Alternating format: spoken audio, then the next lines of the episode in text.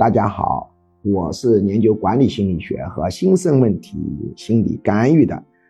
春节来了，很多人都问我有关春节的问题，其中有一个问题就是问：如果我春节想延长春假，怎么向领导请假？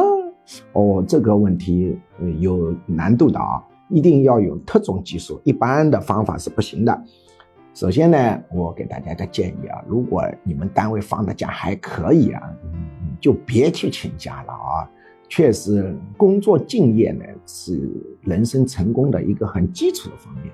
但是你确实家里有事，比如你奶奶生病，你爷爷生病，你爸爸妈妈生病，你要陪，你希望呢多尽点孝心，我也可以理解。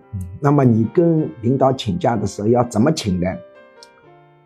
首先要把领导的预期调上去。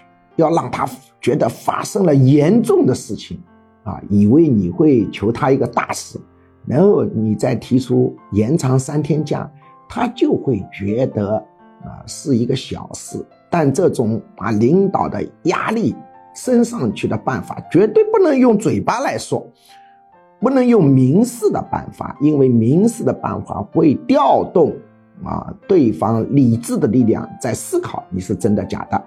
正确的办法是要用暗示啊，具体操作是这样：你找到领导以后，把表情调严重，头微微低下，注意分寸感，不要搞过分啊。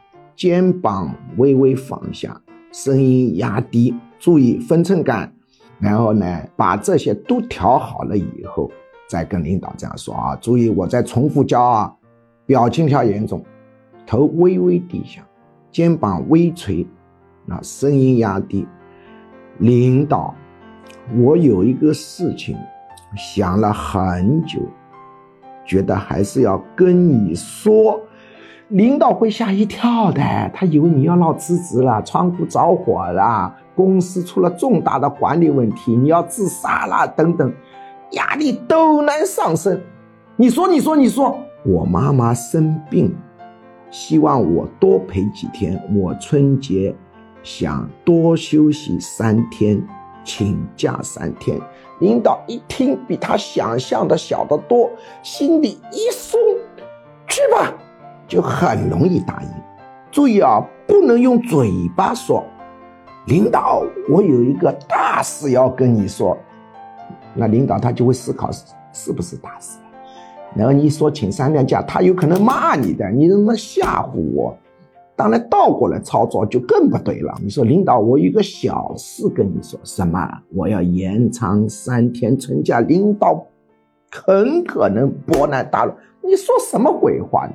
不要工作了，就你请假，那大家怎么办？